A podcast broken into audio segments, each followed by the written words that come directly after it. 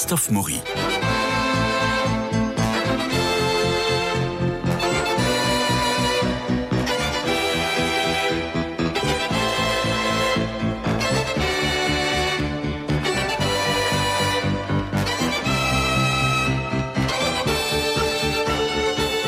Eh ben oui, ça y est, on y est, 20 mars, premier jour du printemps. Finalement, on s'en est pas trop mal sorti de cet hiver et en route vers les musées, car les grandes expositions s'ouvrent en ce moment. C'est un peu le pendant des expositions d'automne. Il y a les grandes expositions du printemps.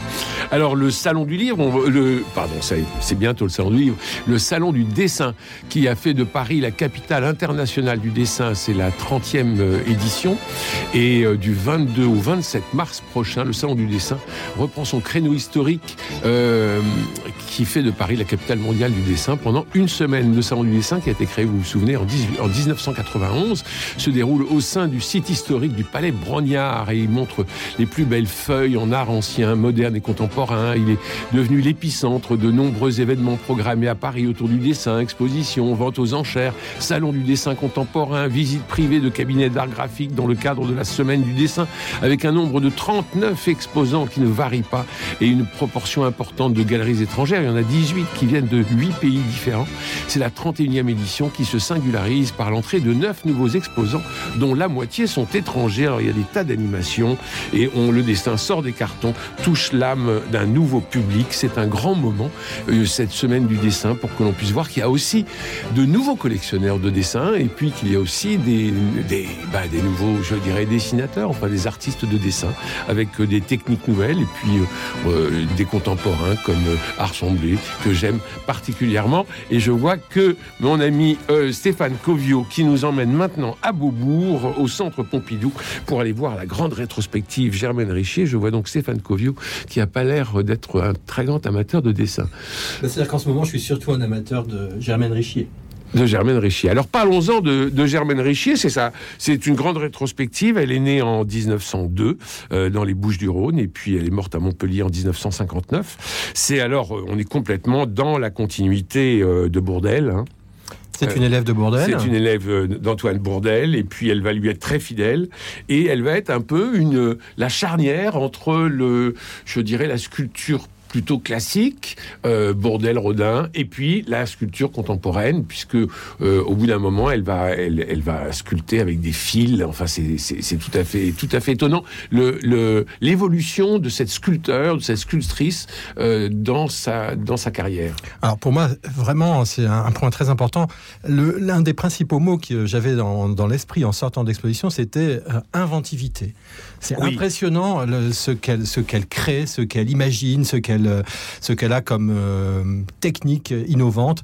Et euh, autre chose que j'avais en sortant de la première visite de l'exposition, c'était un sentiment d'éblouissement.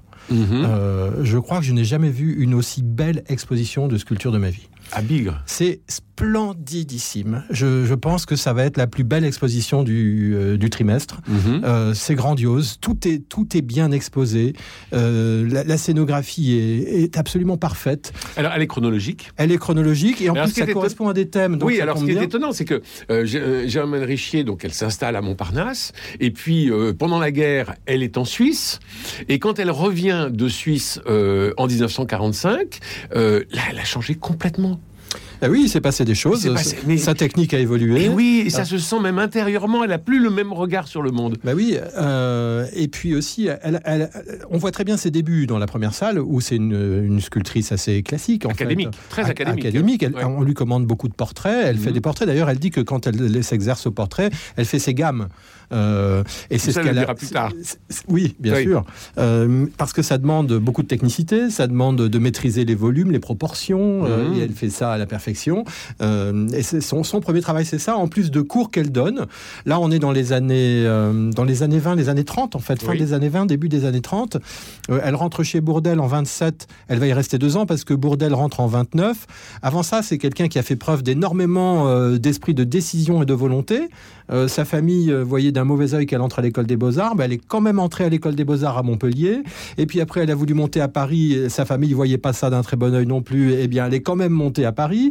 Elle, elle est allée voir Bourdelle qui ne prenait plus d'élèves et elle a convaincu Bourdelle de la prendre comme élève. Et ça sera sa seule élève. Et alors, elle, et elle avance, et elle, elle décide, et, et, chose absolument formidable, ça va très bien se passer pour elle. Oui. Elle va très vite trouver un public elle va très vite plaire, elle va très vite être sélectionnée pour être présente dans des expositions importantes. En 36, elle gagne un prix euh, très célèbre à l'époque, le prix Blumenthal, euh, qui couronne euh, un buste qu'elle a présenté, très beau buste qui est présent dans l'exposition.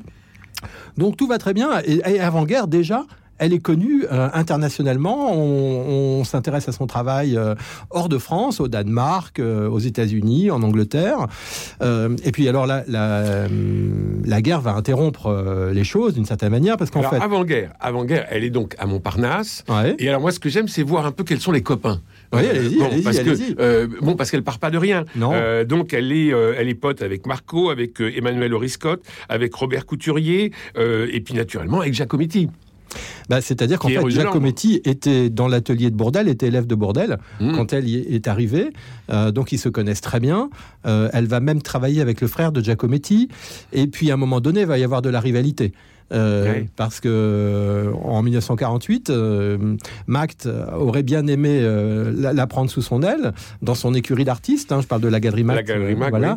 Et Giacometti va dire à Aimé Macht, bah écoute, c'est elle ou moi. Hein, et Macht choisira Alberto. Eh ben oui. Voilà. Alors, elle se, euh, elle se marie euh, avec le sculpteur suisse Otto euh, Benninger. Qu'elle rencontre aussi chez Bourdelle. Qu'elle rencontre chez Bourdelle. Parce que Benninger est un praticien chez Bourdelle. C'est quelqu'un qui, qui aide Bourdelle dans la mhm. réalisation de ses statues. et puis, au moment où la guerre éclate, ils sont en Suisse chez Benninger, à, Zurich. de fait, ils vont rester en Suisse pendant la guerre. Elle fera quelques allers-retours dans le sud de la France où elle a sa famille. Et elle ne se réinstallera véritablement à Paris qu'en 1947. Voilà ou elle retourne à Montparnasse. Oui, alors après, il a plusieurs adresses. Oui, mais alors je trouve qu'il y a une espèce de, euh, de fidélité chez cette femme, de, euh, euh, de permanence, qui lui permet justement de, développer une, une technique, d'être tout, tout, le temps en mouvement. Alors, Parce qu'on sent que géographiquement, elle est. enfin, c'est pas, c'est pas une faux folle.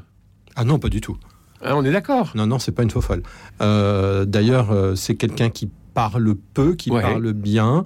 Euh, on sent qu'elle a une architecture intérieure, j'ai envie de Absolument. dire, comme sa statuaire d'ailleurs. Hein. Absolument. Euh, et euh, elle a, comme je le disais tout à l'heure, elle sait où elle va, elle avance. Oui. et puis, elle prend en, compte des choses qui surviennent dans sa vie, des rencontres. Euh, quand elle rencontre sur le bord de la plage des bois flottés avec des formes étonnantes euh, qu'elle repère avec son œil aiguisé.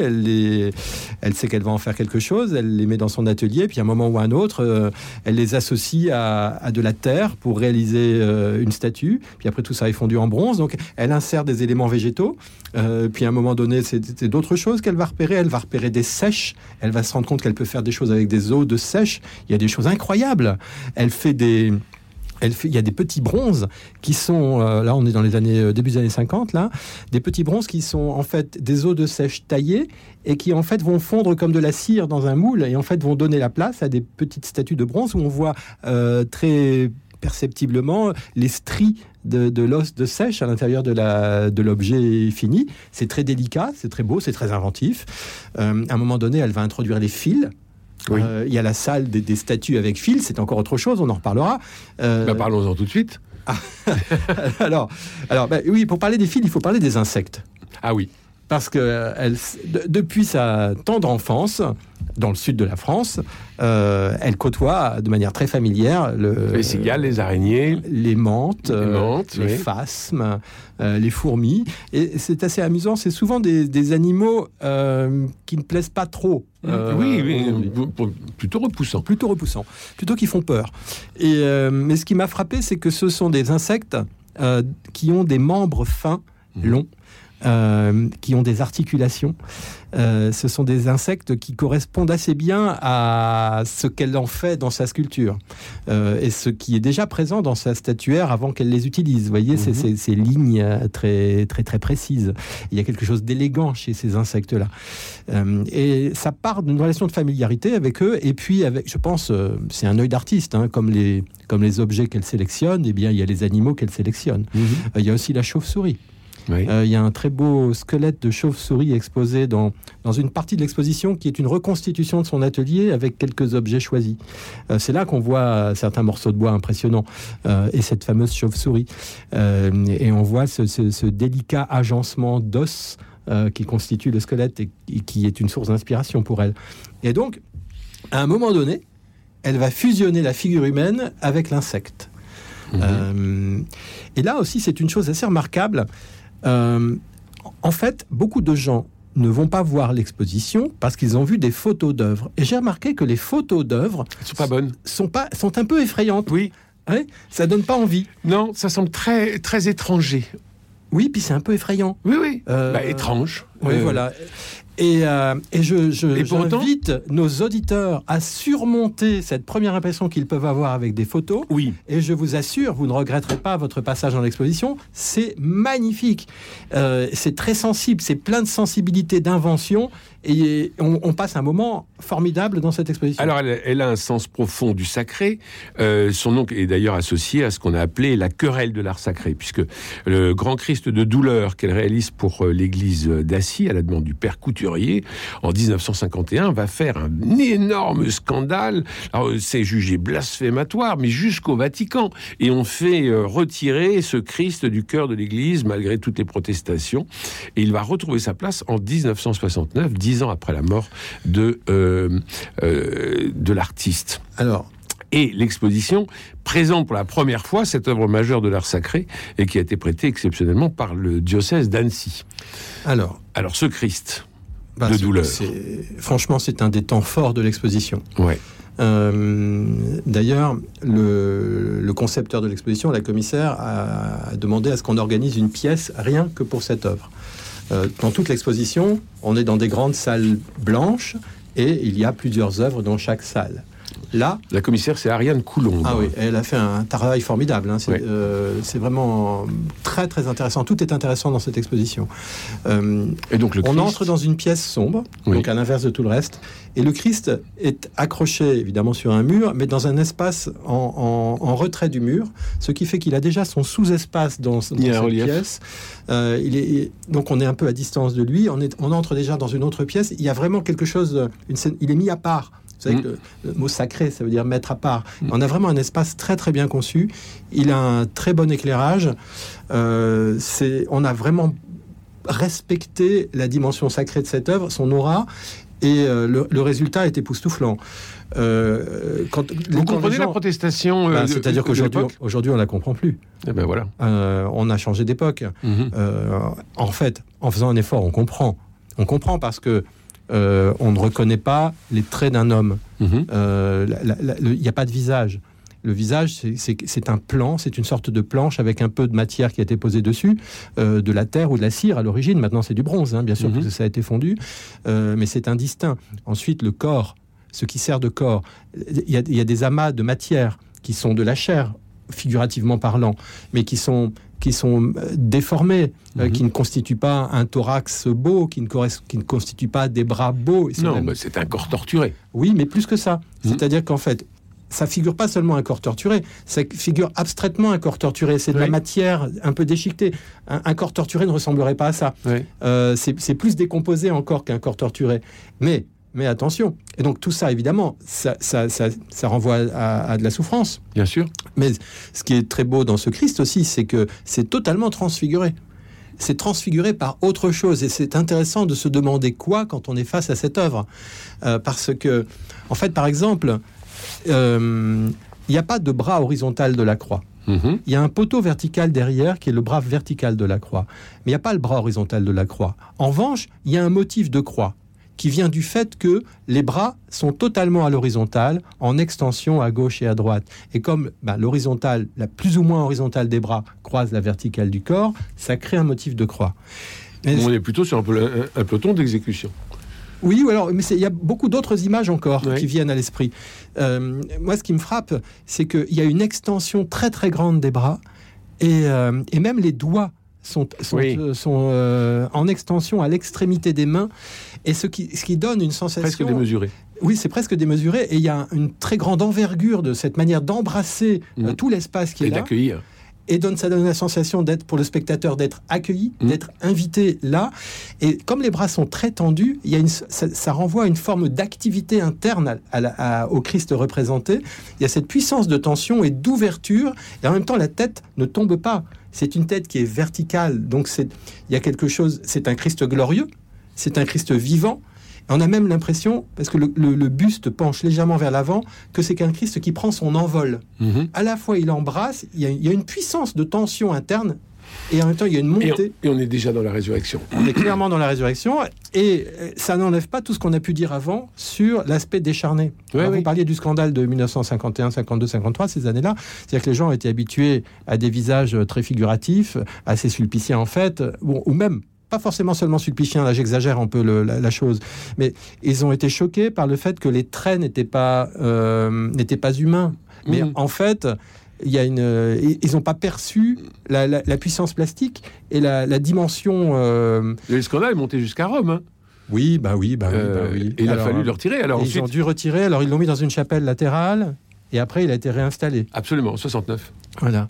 Et aujourd'hui, on, a dépassé, heureusement, cette. Euh, Donc, il est magnifiquement mis en valeur dans l'exposition. Ah, mais c'est une splendeur. Je ne pensais pas, vous voyez, moi, je présente l'exposition. Oui. je, je m'étais dit, bon, je vais quand même pas insister sur le Christ d'Assis parce que tout le monde le connaît et il euh, faut quand même qu'on voit le reste des, œuvres de Germaine Richier. Et en fin de compte, plus je fréquente l'exposition, bah, je me dis, bah non, c'est pas possible. C'est un point majeur de l'exposition. Mm. Euh, c'est essentiel, ce, ce, ce Christ d'Assis. Donc vraiment, euh, vraiment avoir autre autre pièce qui vous a bouleversé. Alors, tout m'a intéressé. Oui. Moi, ce que j'ai trouvé passionnant, c'est l'évolution. Euh, alors, l'évolution, la féminité, la liberté, la euh, et puis la quête qui est vraiment sacrée, je trouve. même quand elle se trouve des, des, sèches, des, morceaux de sèche ou, ou des os qu'elle fait par exemple la cathédrale. vous vous souvenez de cette œuvre? Alors non, décrivez-la moi un peu. Ben, elle, est faite à partir, elle, est, elle est faite à partir d'os, d'os de, de, de, sèche. Euh, ah oui, oui, c'est celle qui, comporte un fond rouge derrière. Oui, ah, c'est magnifique. Ça. Voilà. Ça, c'est absolument splendide. Ça fait partie de, des inventions. Euh, c'est-à-dire qu'elle conçoit. En fait, ça commence assez tôt. Je reviens en arrière avant d'arriver à la cathédrale. Il y a par exemple le buste euh, de son modèle euh, fétiche qui s'appelle Nardone, qui est un, qui est un Italien de, forte corpulence, dont elle ne représente que son visage. Et on voit en fait une œuvre qui est la potence, c'est-à-dire la structure métallique sur laquelle elle a travaillé son plâtre ou sa mhm. terre. Et, et en fait, l'œuvre qui est présentée, c'est la potence, le socle et la tête. Ça, mhm. c'est totalement nouveau. Euh, normalement, on présente la tête. Mais en fait, elle a considéré comme étant l'œuvre la totalité de l'objet. De l'objet alors euh, comprenant les moyens pour l'élaborer classiquement parlant. Euh, ça, c'est quelque chose qui avait été commencé un peu avant par d'autres sculpteurs, mais chez elle, là, c'est vraiment impressionnant. Et puis, euh, quand on arrive à la, fin de l'exposition où il y a ces, objets, dont la fameuse cathédrale dont vous parlez, on voit qu'elle a recréé un espace autour de l'œuvre. Donc l'œuvre est, une espèce de, d'objet vertical posé sur un socle, sur un pied même qui n'est qu'une tige de métal, et il y a un socle en dessous et il y a une paroi verticale derrière qui elle-même est peinte et peut-être même travailler à l'émail avec un rouge magnifique, à moins que ce soit l'intervention de Zhao Wuki sur celui-là. Parce qu'elle a fait travailler des peintres euh, contemporains, en général de l'abstraction, période de l'abstraction lyrique. Il y a du Zhao Wuki, il y a euh, du Mariana Vieira, Elena Vieira da Silva, D'autres peintres comme ça sont intervenus pour euh, euh, des, fonds euh, de, ces objets. Oui, c'est un, un, très bel exemple. Puis il y a des choses plus petites aussi. Moi, franchement, j'ai été, comme je vous dis, très très impressionné par la variété de ce qu'elle a pu produire et, là, jusqu'où elle va? On peut, faudrait qu'on parle des statues avec des fils.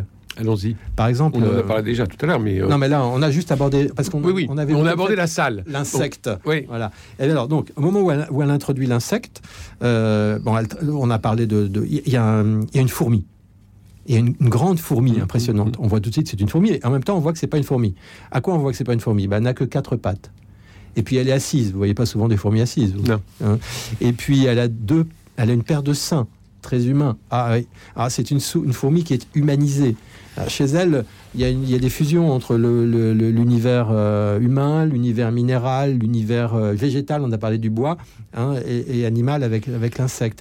Et alors cette, fourmi, elle est assise et elle tend les bras vers l'avant, elle tend la tête vers l'avant et vers le haut, et en fait elle a entre les doigts un fil de, métal mmh. et qui descend jusqu'à ses pieds. Et on se demande, tiens, ce qu'elle fait avec ça. Et, c'est très impressionnant de voir. Je me suis dit, mais s'il n'y avait pas ça, qu'est-ce que ça serait? Ben, S'il n'y avait pas ça, on aurait l'impression que c'est une harpiste. Euh, il manque juste l'instrument entre ses jambes et entre mmh. ses bras mmh. pour avoir le son. Et d'ailleurs, la harpe, c'est aussi des cordes. c'est intéressant, vous voyez. Elle aime beaucoup jouer sur les lignes, sur le rapport entre les lignes et les volumes. Et donc, cette fourmi tient ses fils et on se demande vraiment ce que ça vient faire là. On, peut à la fois considérer comme elle est, comment dire, comme si elle était empêtrée dans ses fils, ou alors au contraire qu'elle les range, qu'elle les allonge, qu'elle les tisse, ou alors qu'elle mesure avec eux. Et puis je me demandais ce que crée aussi ces fils dans la statuaire. Ça crée des espèces de volumes d'air, euh, des volumes vides des, volumes de vide, en fait, là, autour de la statue, à côté de la statue, et ça, ça crée un rapport entre euh, des, choses très différentes. Les parties corporelles qui sont des volumes, euh, des volumes denses, euh, pleins, et mhm. puis des parties de vide qui deviennent matérialisées par ces, par ces contours de fils. Et aussi, je me suis dit que si, si les fils n'étaient pas là, on aurait l'impression que cette fourmi est en lien avec l'extérieur. Mhm. Elle est en relation avec euh, quelque chose qui est dans la direction des bras tendus. Alors que là, les fils, ça ramène à elle. C'est comme si, en fait, tout était là, à l'intérieur de ce volume défini par les fils et son corps. Euh, c'est une statue autour de laquelle on a envie de tourner. On a des surprises de tous les côtés. C'est intéressant de tous les côtés. C'est impressionnant. Euh, quand on pense aussi qu'elle ne fait pas de dessin préparatoire. C'est une artiste qui qui ne travaille pas de cette manière-là. Elle n'exécute pas un projet, elle est dans le projet. Elle est dans le projet, et puis et en revanche, c'est un comment dire un work in progress. Mmh, tout à fait. parce que quand on voit et, on sent une certaine part d'improvisation parfois. Nécessairement, c'est-à-dire que c'est en faisant qu'elle voit, elle doit tourner autour, elle doit bouger quelque chose, elle doit agencer euh, pour pour obtenir un, cette espèce de volume et cette, cette logique qui fonctionne très bien. Euh, je disais, c'est difficile de, choisir une œuvre en particulier tellement on a, on a de l'intérêt et des surprises euh, au, cours de toute la progression. Alors elle disait que le but de la sculpture, c'est d'abord la joie de celui qui l'a fait. Et on la sent, cette joie. Euh, oui, c'est possible. On la sent, c'est-à-dire qu'on sent euh, la joie de la créativité au moment où elle se fait. C'est-à-dire que si vous regardez, l'exemple de, la fourmi est, tout à fait singulier, si vous regardez juste la fourmi, si vous ne voyez pas le fil, vous ne voyez pas cette espèce de, retour de la fourmi sur elle-même. Et on, on sent une espèce de joie du ⁇ Ah, j'ai trouvé ⁇ du Eureka, j'ai trouvé. Vous, ne pensez pas? Ah si, je pense. Et puis, euh, par exemple, le simple fait de de, transformer quelques objets récupérés en quelque chose d'autre, euh, ça doit être une succession de d'inventions, surprises, étonnements. Euh, c'est, enfin, je peux pas imaginer autrement que oui, c'est ce que vous dites. On, voit bien la joie à créer, à inventer oui, oui, absolument. Euh, chez elle. Il faut surtout se méfier parce que comme beaucoup de statues sont de couleur noire, avec des patines noires... Euh, il faut s'approcher il faut vraiment pas être rebuté par ça. Oui, tout à fait. Euh, c'est profondément vivant, c'est intensément vivant ah la statuaire de, de, Germaine Richier. Alors on peut, euh, on peut mieux l'appréhender, Germaine euh, Richier, dans Germaine Richier dans son atelier, qui est un documentaire d'Agnès Varda qui avait été réalisé en mars 1956 et que l'on peut retrouver. Ça a été réédité heureusement à l'occasion de cette exposition. Encore bravo à Ariane Coulondre, conservatrice en chef des collections modernes au musée national d'art moderne et qui est la commissaire de cette exposition, qui a fait euh, un travail tout à fait remarquable. Alors, il me reste quelques secondes pour donner votre programme, euh, mon cher euh, Stéphane Covio, parce que vous emmenez naturellement des gens voir cette exposition. Oui, et comme vous l'avez compris, je me régale avec cette exposition. On a plusieurs créneaux, beaucoup sont déjà pleins, mais on, en, vient d'en ouvrir de nouveaux en avril, en mai. donc on va poursuivre l'exposition. Sur Venez et voyez. Et puis, une exposition Léon Monet. Dans la famille Monet, on connaissait Claude, le peintre, Camille et Alice, les épouses de Michel, le fils, celui qui légua sa collection au musée Marmottan et, la maison de Giverny à l'Institut. Euh, et maintenant, nous avons le Léon. Qui était chimiste en couleur, d'un caractère affirmé, et qui va devenir un industriel en vue. J'ai joué un rôle important dans la carrière de Claude parmi les premiers acheteurs de ses toiles. Léon lui ouvre son carnet d'adresses, le soutient financièrement et moralement en l'invitant à Rouen et aux petites dalles. Il lui fournit les motifs de nombreuses de ses toiles. Donc vous, on peut s'inscrire aussi euh, sur Venez et Voyez pour aller voir l'exposition euh, Léon Monet. Et Léon Bonneval, euh, Laurent Bonneval viendra en parler à cette antenne. Ah ben je l'espère, et bien on l'attend. Il me reste à remercier Cédric Coba pour la réalisation, François Dieudonné pour l'organisation des studios, Philippe Malpeuch pour les génériques, Louis-Marie Picard et Camille Meyer pour la retransmission et l'animation sur les réseaux sociaux. Demain, c'est mardi, nous parlerons de littérature et je recevrai Paul Saint-Brie pour son roman L'allègement des vernis. Vous voyez, du monde de l'art, on n'en sort jamais. Allez, à demain.